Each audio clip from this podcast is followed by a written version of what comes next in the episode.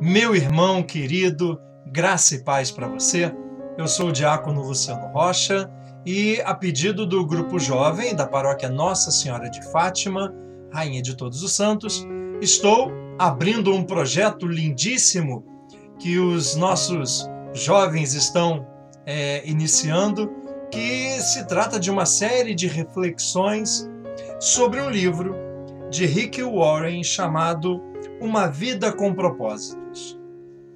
E eu sei que você, assim como eu, busca um propósito para a sua vida. Todos nós, todos nós, todo ser humano quer entender qual o sentido da vida. Por que vivemos? Qual é o nosso lugar no mundo? E principalmente, como nós podemos ser felizes. Então, se você tem se feito essas perguntas, o seu lugar é aqui, é aqui com a gente, fazendo a reflexão desse livro. E a mim coube o primeiro capítulo, que se chama Afinal de Contas, por que motivo estou aqui? é uma excelente pergunta para a gente começar a refletir, na é verdade. E ele no começo da reflexão, ele traz a leitura de, de Provérbios 11, 28, que diz assim: Uma vida dedicada às coisas materiais é morta. Um tronco cortado, uma vida moldada por Deus, é uma árvore florescente. Então, o nosso autor ele dá uma dica importantíssima para a gente começar a pensar. O mundo hoje ele inverte essa visão que a palavra de Deus nos dá. O mundo vai dizer: é, seja feliz, é, realize seus sonhos, seus projetos, mas será que a nossa vida está realmente alicerçada em nós mesmos? A questão, a questão é onde nós realmente nos realizaremos como pessoas. Eu vou dizer para você, tudo começa em Deus. Em Colossenses, pegue sua Bíblia comigo, Colossenses, capítulo 1, versículo 16 diz assim: Nele foram criadas todas as coisas, nos céus e na terra. Se nele foram criadas todas as coisas, isso inclui você. Todas as coisas foram criadas nele, criaturas visíveis e invisíveis, tronos, dominações, principados, potestades, tudo foi criado por ele e para ele. Ele existe antes de todas as coisas, e todas as coisas subsistem nele. Veja, meu amado, para a gente começar a conversar, a gente pode concordar com uma coisa: a nossa vida não nos pertence. Você não é proprietário da sua vida. E tudo começa e termina em Deus.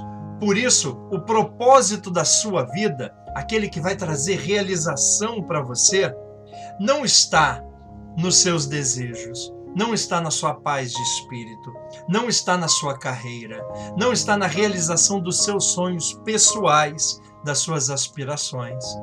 Contrariando o que o mundo vende hoje como realização, você não vai se realizar buscando apenas a si mesmo. Sabe por quê? Porque a sua vida não lhe pertence. É um dom, é uma graça, algo que lhe foi concedido.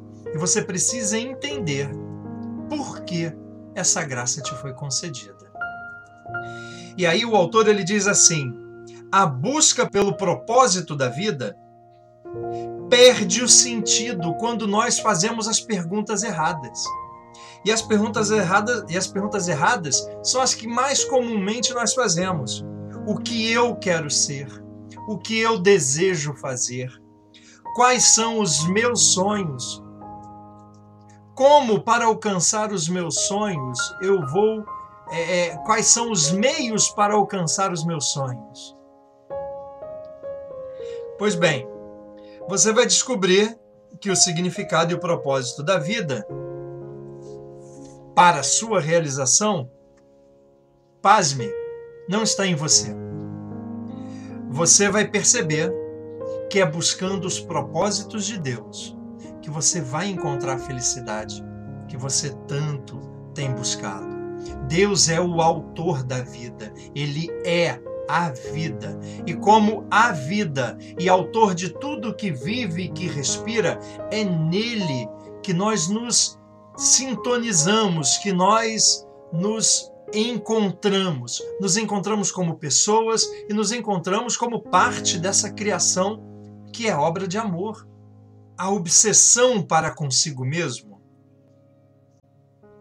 leva a uma situação sem solução, a um beco sem saída. Porque quando nós buscamos a nós mesmos, logo a gente, a gente percebe que as coisas nas quais a gente acredita que vão nos realizar, elas não nos realizam. Quando você deseja muito uma coisa, você quer um relógio, por exemplo. Eu nem, nem tenho relógio. Você quer muito um relógio. E quando você compra o seu relógio, trabalha, adquire, você fica feliz, não é? Presta atenção, não demora muito, o seu interesse pelo relógio se perde. E depois de um tempo, um mês no máximo, talvez, você até se desinteressou por ele e outro sonho tomou o seu coração. Por quê?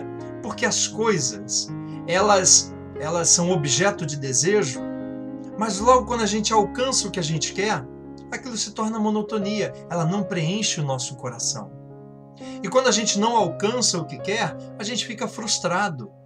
Então a busca pelo desejo, pelas coisas que a gente deseja, ou nos levam à monotonia depois de alcançá-las, ou nos deixam frustrados. Esse pêndulo entre monotonia e frustração é a grande angústia do homem.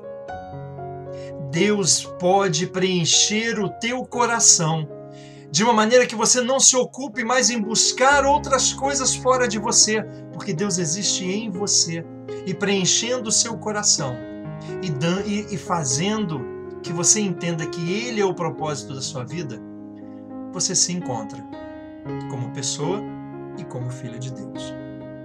E passamos a valorizar as coisas certas. Né? É, você pode ter até muito sucesso aos olhos do mundo, ter muitas coisas. Mas conforme a gente viu, ter muitas coisas não quer dizer que você vai ser feliz, nem vai se realizar. Porque as coisas pedem mais coisas, porque o coração humano que deseja de verdade é o eterno, é Deus. As coisas, por mais que você tenha, elas nunca vão lhe bastar.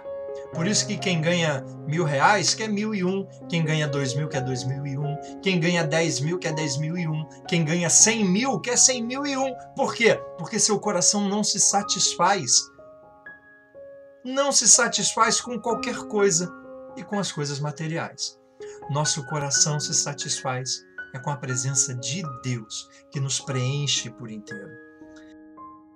Bom, para você encontrar a Deus, o homem sempre buscou dois caminhos: a especulação racional, o que nos leva a olhar para a natureza, para a vida e ver que existe um propósito em todas as coisas, na harmonia de todas as coisas, e que uma mente racional criou to todas as coisas que existem. Agora, o encontro com essa mente racional e esse coração amoroso e largo que acolhe você e todas as coisas não se dá apenas pela especulação filosófica racional ela se dá por meio de um coração aberto à revelação de Deus.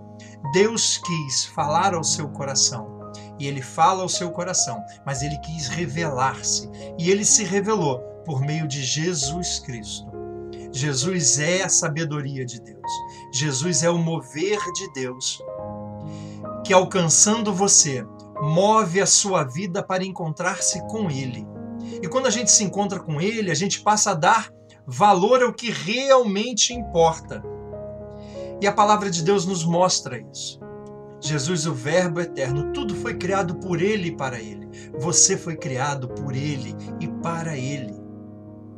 Nós precisamos manter os nossos olhos fixos no lugar certo.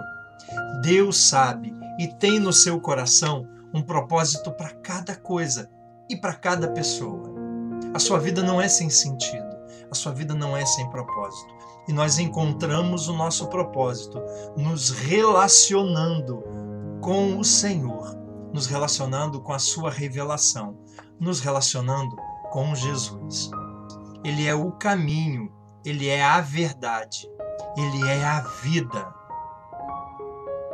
Se você tem buscado um caminho, se você está lutando por descobrir a verdade, se você deseja viver uma vida feliz, você está buscando Jesus. E buscando o Senhor, a gente entende que o propósito dele não é só para essa vida, mas é também para toda a eternidade. Que o começo desse livro abra nossa mente para compreender o quão grande é esse mistério e o quão maravilhoso é se encontrar com Deus por esse caminho que ele escolheu fazer conosco. Esse caminho tem um nome: Jesus de Nazaré. Que o Senhor te abençoe agora e sempre. Em nome do Pai, do Filho e do Espírito Santo. Amém.